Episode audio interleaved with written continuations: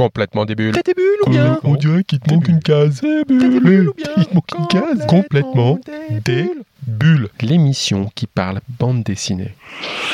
La BD de demain, la relève, les jeunes auteurs. C'est qui C'est quoi C'est où? Euh. Vaste question. Est-ce qu'on a la réponse? Non. Non.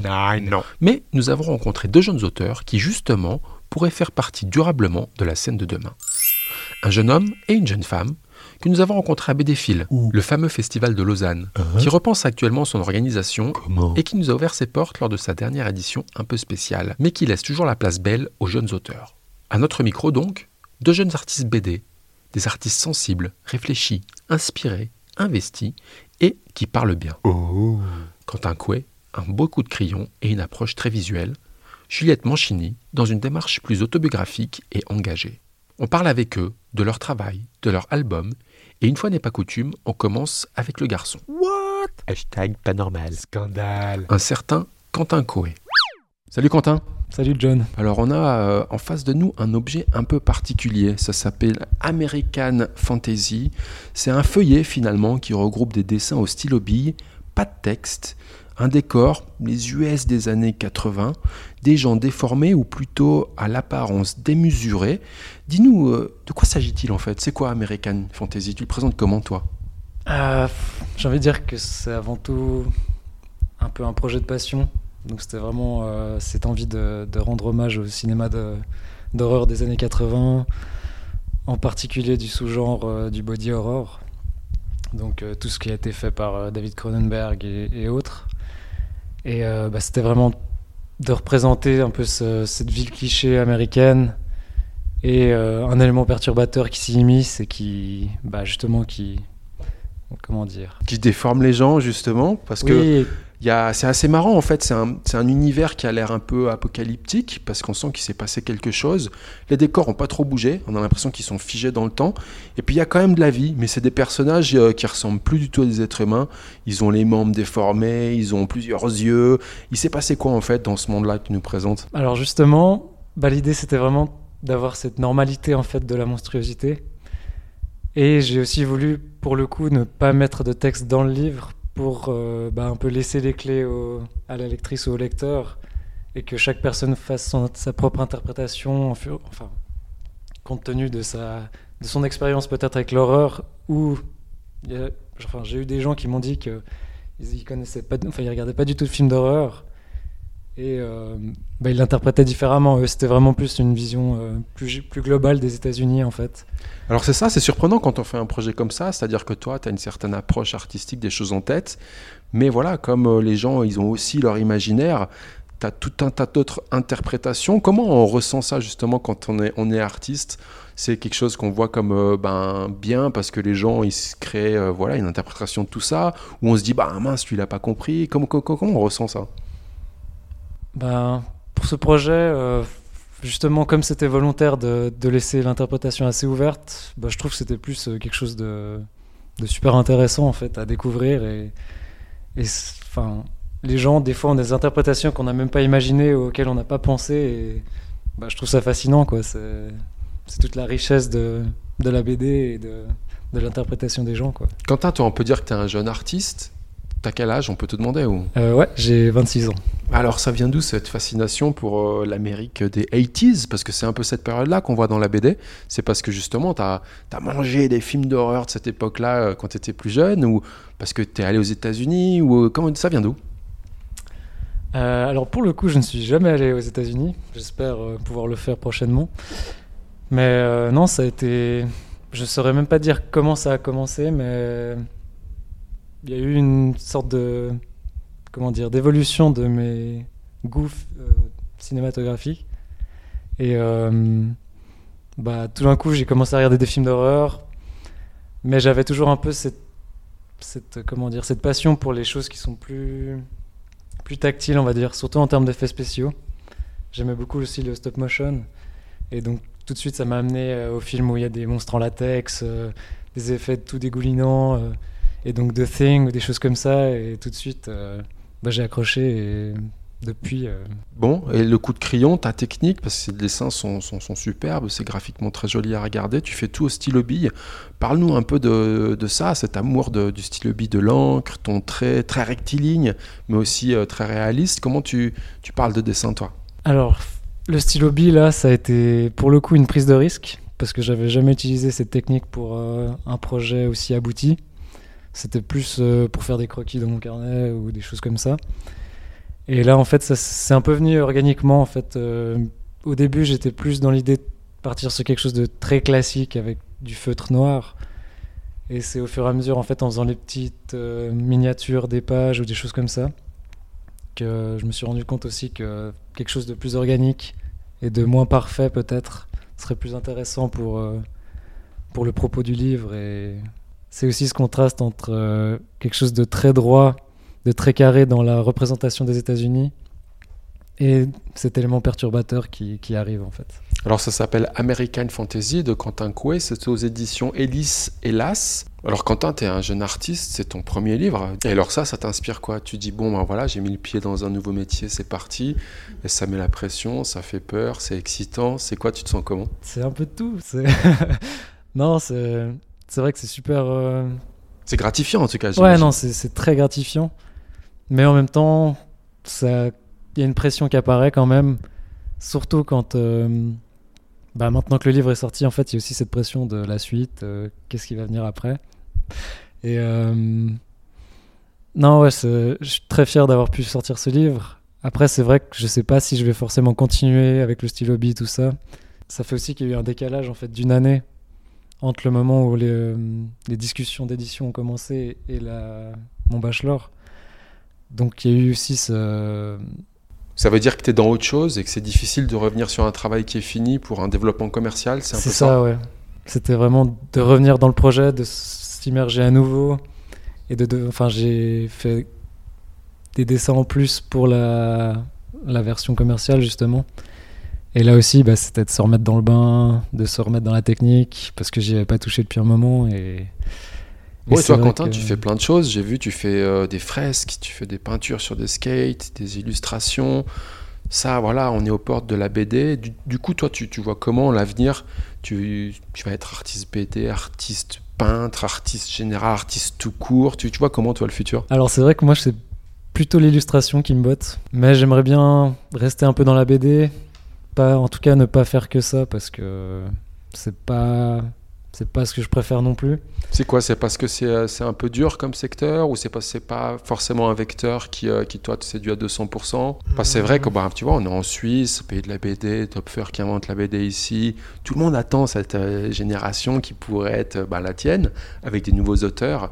On en a quelques-uns. Toi, c'est c'est- c'est une carrière que tu auras envie d'embrasser ou pas forcément En fait, toi, c'est autre chose peut-être qui t'attire, le dessin de manière plus générale. Ouais, moi c'est plutôt une approche plus générale qui m'intéresse parce que enfin justement déjà en illustration j'aime beaucoup varier les supports et aussi d'essayer de varier les techniques parce que enfin on stagne vite je pense et puis c'est pour ça aussi que j'ai pas envie de devenir euh, Monsieur Stylo Bee quoi j'ai envie de sortir de ce de cette vision des choses. Qu'est-ce qui influence un artiste comme toi? Alors, on a parlé beaucoup du coup euh, autour de American Fantasy, du cinéma d'horreur des années 80. Mais toi, tu revendiques quoi en, termes d'artistes, d'autres illustrateurs ou dessinateurs qui t'ont vraiment inspiré? Est-ce que tu as lu des BD franco-belges ou tout à fait autre chose, des comics, des mangas? C'était quoi toi ton dada? Là, aussi, un, là aussi un peu de tout parce que quand j'étais beaucoup plus jeune c'était vraiment les mangas à fond. Je voulais devenir mangaka tout ça après ça a été bah, justement un peu franco-belge tout ça enfin j'ai aussi grandi avec Titeuf euh, Tintin et puis maintenant bah, justement c'est plus comics plus euh, bah, Charles Burns euh, David Close là récemment j'ai lu Spa de Eric j'ai pas envie d'écorcher son nom donc je, je vais éviter mais chercher Spa d'Eric quelque chose, c'est un auteur suédois. Et j'ai trouvé son trait incroyable. C'était vraiment. Euh, j'ai envie de dessiner comme ça, quoi. Bon, En tout cas, ton trait dans American Fantasy, ben, il n'est pas passé inaperçu, puisque c'est euh, ben, voilà, un premier livre euh, qui a reçu de, de nombreux échos. On, on te rencontre ici à BD Fil. Tu fais partie un peu de ce qu'ils ce qu'ils appellent les, les coups de cœur de BD Quentin Coé. Quentin, comment on achète ta BD American Fantasy? Alors, euh, si je dis pas de bêtises, elle est disponible chez les libraires indépendants et la Fnac, euh, Payot, tout ça. Même en ligne, je pense. Quentin, c'était un plaisir de t'avoir dans l'émission. Merci, à bientôt. Avec plaisir. À bientôt. À bientôt, Quentin. Qui laisse donc place à Juliette Manchini, autre jeune talent qui nous parle de son dernier album. Salut Juliette. Salut. Alors on va parler de ta BD Éveil. Alors c'est une BD dense avec beaucoup de questionnements sur la vie, le temps qui passe. Puis ça prend parfois les directions un peu d'un certain féminisme revendiqué. Mais au fond j'ai eu l'impression que c'était euh, un questionnement sur l'identité. Toi, pour toi, ça, ça, parle de quoi, Éveil? Euh, Éveil, c'est euh, une BD qui, euh, qui se base sur des expériences autobiographiques. Voilà, donc des expériences de mon adolescence, de mon enfance, des choses plus de, du début de l'âge adulte. Et j'avais envie de raconter des moments qui me semblaient déterminants dans ma construction personnelle. Euh, voilà, qui, qui, qui avaient été des moments euh, de réalisation de certaines choses, de euh, la vie politique, voilà, en France notamment, de, des histoires familiales, de, de- des, choses d'un passé parfois un peu chargé, et puis aussi l'apprentissage de la féminité et de comment en fait euh, en, tant que euh, enfant, bah, il y, avait un moment où on comprenait que euh, du fait d'être une fille, ben, le, futur qui nous attendait était un peu différent de ce qu'on avait pu anticiper. Alors voilà, tout commence. C'est très autobiographique. C'était une de mes questions, mais tu y as répondu. C'est vraiment ton histoire, on peut dire? Oui, ouais. Alors ça commence ben, quand tu es petite fille, qui est admirative de son, de son grand-père, Mhm. qui l'admire beaucoup parce qu'il a fait la, la guerre d'Algérie. Et pour toi, Ouais. c'est fantastique. C'était, ouais. Puis quand tu découvres ce que c'est finalement la guerre d'Algérie, il y a- c'est un peu les premières déceptions. Au même titre que voilà, il y a plein d'histoires mythiques dans ta famille qui paraissent extraordinaires. Puis tu te rends compte que voilà, c'est peut-être il y a peut-être un peu des choses rajoutées. Bref, c'est les premières dé- déceptions de cet enfant qui finalement émerveillé va découvrir que la vie c'est euh, c'est un peu parfois aussi euh, ben, des, des fausses histoires ou euh, c'est un peu comme ça que ça part tes premières déceptions? Ouais, ouais, ouais, c'est... Bon, j'ai eu des, des grands-parents ou des grandes-tantes qui, qui avaient pu beaucoup voyager, qui avaient des histoires... euh, voilà, euh, qui me paraissaient incroyables. euh, Enfin, vraiment, l'impression d'avoir des aventuriers, en fait, dans, ma famille. Et puis, il y a, y a un moment où on comprend que ben, ces aventures, ça, finalement, c'est aussi des aventures de colonisation. Et puis, que ce qu'on nous raconte, ben, c'est pas forcément le, le- le tableau entier, quoi. Et puis, Et puis pour cette petite Juliette, un premier choc esthétique qui est aussi ben voilà la révélation de la part certainement de féminisme qui est en toi, c'est devant le tableau du martyr de Sainte Agathe. Tu nous en dis un petit mot de ce tableau alors, ce tableau, je ne me souviens pas l'avoir vu. C'est euh, mes parents qui m'avaient raconté euh, cette anecdote. euh, Tu étais restée figée devant tard. quand en tant que petite fille, c'est ça J'étais euh, restée figée devant ce grand tableau qui raconte le, le martyr de Sainte Agathe qui, en fait, se retrouve torturé et euh, avec euh, dans ce tableau euh, un, un homme qui va couper, qui va cisailler les seins d'Agathe avec un, un chien, la gueule ouverte, qui attend que le sein tombe pour le dévorer. Donc voilà, c'était une image de, euh, de la féminité euh, qui était assez traumatisante. Et alors derrière tout ça se dessine ce qui est un peu aussi la trame du bouquin, tout le côté euh, misogyne de la société, tout le bah, bah voilà tout, tout, tout, euh, le questionnement du féminisme aujourd'hui. Euh, et ça c'est très présent dans le livre. Alors euh, c'est vrai que moi j'ai distingué euh, dans ce questionnement qu'a cette petite Juliette sur sa condition de femme, ben, de, de l'injustesse, parce que c'est vrai qu'à un moment voilà, quand on est petite fille, il faut forcément être ballerine, alors que les petites filles, elles ont peut-être d'autres, d'autres envies, de l'injustice, parce que finalement, une petite fille, elle est plus faible physiquement qu'un, qu'un garçon qui lui est plus fort. Puis finalement, Supposément plus faible. supposément, et finalement, après tout ça, un peu de résilience, parce que ben, malgré, malgré tout ça, on est obligé un peu de s'y faire. Et, et toi, en fait, tu as grandi là-dedans, avec, on sent un petit peu... euh, presque de la frustration que tu, que tu as voulu mettre sur le papier pour, euh, pour l'exprimer ou, euh, Oui, euh, alors je ne dirais pas que j'ai été résiliente euh, par rapport à, ma féminité, mais euh, disons que c'est difficile de se construire euh, parce qu'on peut avoir des désirs euh, très différents et très contradictoires, et du coup, euh, ben, euh, bon, enfant, je faisais de la danse comme beaucoup de petites filles. Je crois que j'aimais plutôt bien, mais par contre, je, je me sentais pas du tout euh, euh, gracieuse ou, enfin voilà, correspondre en tout cas à l'image euh, des, des petites filles danseuses. euh, envie de courir dans la forêt, gratter la terre, faire du tir à l'arc euh, voilà, Ce qu'on apparente à- un peu à l'époque à des jeux de petits garçons, mais pourquoi Tu vois, c'est vrai que tu poses les questions et on se pose les questions en, en lisant ta BD. Et puis il y a aussi des paradoxes qui apparaissent. Finalement, en fait, quand apparaît, ben voilà, l'âge des premiers désirs, euh, ce sentiment un peu parfois de dégoût quand euh, les, les hommes expriment leurs désirs de manière vulgaire. Là, cette première main aux fesses, euh, aux fesses euh, qui met le vertige, Mhm. et en même temps aussi ce sentiment de se rendre compte qu'on peut plaire, susciter le désir et qui, qui fait aussi plaisir. Donc du coup, il y a tous ces paradoxes que tu évoques aussi. Oui, ouais, ouais, c'est ça. C'est que bah, il y a un moment où quand même, à l'adolescence, globalement, on a tous envie de, de plaire. Et puis, euh, euh, quand on est une jeune femme, euh, on, on- on peut être, j'ai envie de dire rassurée, mais c'est pas, c'est pas le, bon terme. Mais euh, voilà, il y a, on, peut euh, voir notre corps commenté euh, dans la rue par des inconnus. Enfin voilà, il y a, il y a plein de choses qui nous ramènent à, euh, notre présentation et à notre capacité euh, à plaire. Et, euh, et du coup, ben, on peut avoir envie à la fois de plaire et se sentir euh, effrayé par euh, ces réactions qu'on va provoquer. Quoi. Alors il y a beaucoup de ça dans ta BD, mais pas que. Euh, Au-delà de toutes ces questions liées au genre, il y a aussi des questions plus existentielles. À la fin, on, ouvre- on a l'impression que tu, tu ouvres même des portes un peu vertigineuses. C'est voulu ou? Vertigineuse.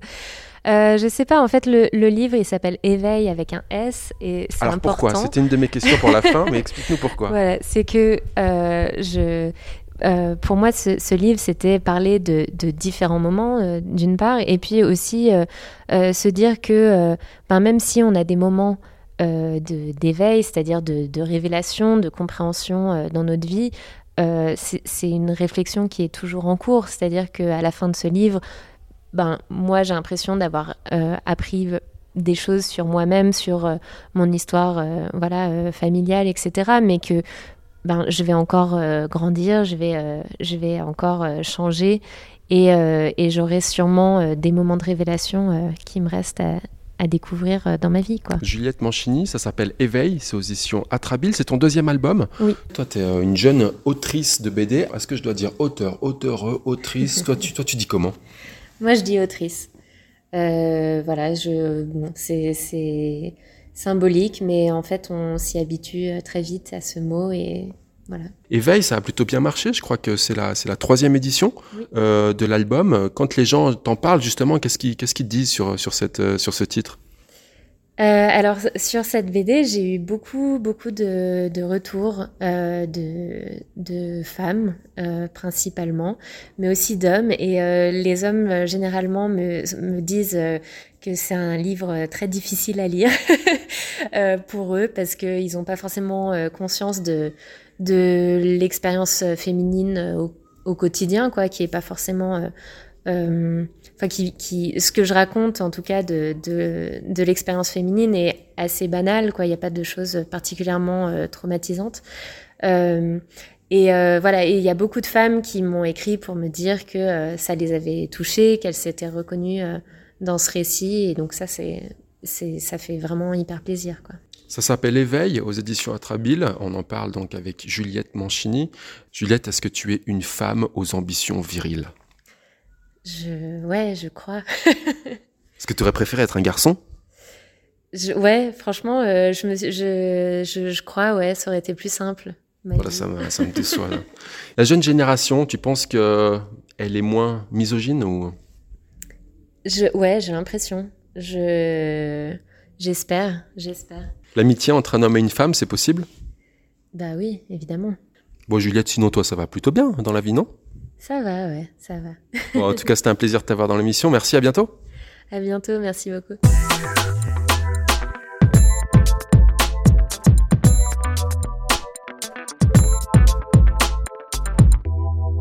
Et pour finir, la sélection de quelques albums que nous vous conseillons si vous souhaitiez vous caler une petite bande dessinée tout prochainement. On commence avec Hypericon. C'est l'histoire de Teresa, jeune étudiante qui s'installe à Berlin à la fin des années 90 et qui travaille comme assistante scientifique pour l'installation de la grande exposition du trésor de Toutankhamon. Tout en quoi Elle vit en mode auberge espagnole, en colocation, La teuf. ambiance festive et internationale, pour elle et ses jeunes adolescents qui ont encore leur vie à écrire et tracer. La belle vie étudiante. En parallèle de sa vie d'étudiante, Teresa revit via son travail la découverte de la tombe de Toutankhamon. Ah oui, c'est le pharaon. Le poids de l'histoire, le sens du passé et la grandeur égyptienne. Oula, ça date. Elle comprend aussi le but de l'archéologie, rapprocher le lointain. Oui, oui, oui. Sur le sarcophage de Toutankhamon, d'ailleurs, était écrit Devant moi, je vois tout ce qui a été. Derrière moi, tout ce qui sera. Délire, lui. Fin de citation. Tout au cas, il délirait, lui, non Bien? Un peu comme à l'inverse du temps qui passe. Teresa va découvrir qu'il y a des millénaires, déjà, au seuil de la mort, c'est dans l'amour qui le liait encore au vivant que l'homme cherchait le réconfort. Ça n'a finalement pas trop changé. Ouais, ouais, ouais. Un beau voyage entre romantisme et exploration archéologique. Hypericon, c'est de Manuel et Fior aux éditions d'Argo. On continue avec Colorado Train. Bienvenue dans une petite bourgade paumée de l'ouest américain des années 90. Encore les années 90. Ce genre de bled qui a connu une effervescence minière, suivie d'un déclin qui a plongé ses habitants dans l'oubli et le désarroi. Oh la loose. Il y a plus fun, les vieux picolent, et les jeunes font du skate en s'essayant aux drogues pour passer le temps. T'en veux? À l'heure où l'Internet n'existe pas, une bande de jeunes cherche ses rêves et noie son ennui entre rock'n'roll, grands espaces et excursions au gré des trains de marchandises qui passent dans la zone. Seulement voilà, au fil du désœuvrement, les jeunes vont faire une mauvaise rencontre et l'un d'eux va disparaître tragiquement. Le coupable Un SDF désœuvré, voilà. qui est peut-être même pire, un vrai sale type qui sent la mort. Voilà, voilà. Une belle fresque américaine servie ici en noir et blanc par Alex Inker, qui nous rappelle les quelques fantômes qui hantent encore l'américain moyen. Colorado Train, c'est aux éditions Sarbacane. Et on finit avec Midnight Order. Voici l'ordre de minuit, une société secrète qui organise la chasse aux sorcières. Les sorciers dans tout ça. Il faut bien le dire, à une certaine époque, les sorcières faisaient peur. Pourtant garantes de l'équilibre entre le monde des vivants et celui des esprits, elles furent presque toutes décimées. Mais quelques petits groupes subsisteraient encore à travers le monde et se seraient fédérés en une organisation structurée. Hein? C'est l'ordre de minuit. Ah. Et l'une de leurs missions principales est de traquer à travers le globe les sorcières qui seraient trop puissantes. Quoi? Celles pouvant être un danger pour les autres, mais aussi pour elles-mêmes. Mais c'est quoi cette histoire? Une sorte de chasse aux sorcières pour éviter la chasse aux sorcières, justement. Oula, je comprends rien. Huit chapitres mis en images par huit dessinateurs différents, menés au scénario par Mathieu Bablé, qui nous conduit de manière documentée à la rencontre de peurs et croyances qui ont perduré pendant de nombreux siècles et dans différentes cultures. Qui étaient ces sorcières d'hier, ici et ailleurs? Et qui seraient-elles aujourd'hui? La réponse dans Midnight Order, une BD collector aux éditions Label 619. Voilà, voilà. Alors, bonne lecture. Et comme on dit dans l'émission, les bulles, il n'y en a pas que dans le champagne, mais aussi plein les BD. Et le 9e art, lui, se consomme sans modération. Alors, soyez des bulles Complètement des bulles. T'es des bulles ou bien on dirait qu'il te manque une case. T'es des bulles ou bien Il te manque une case. Complètement des bulles.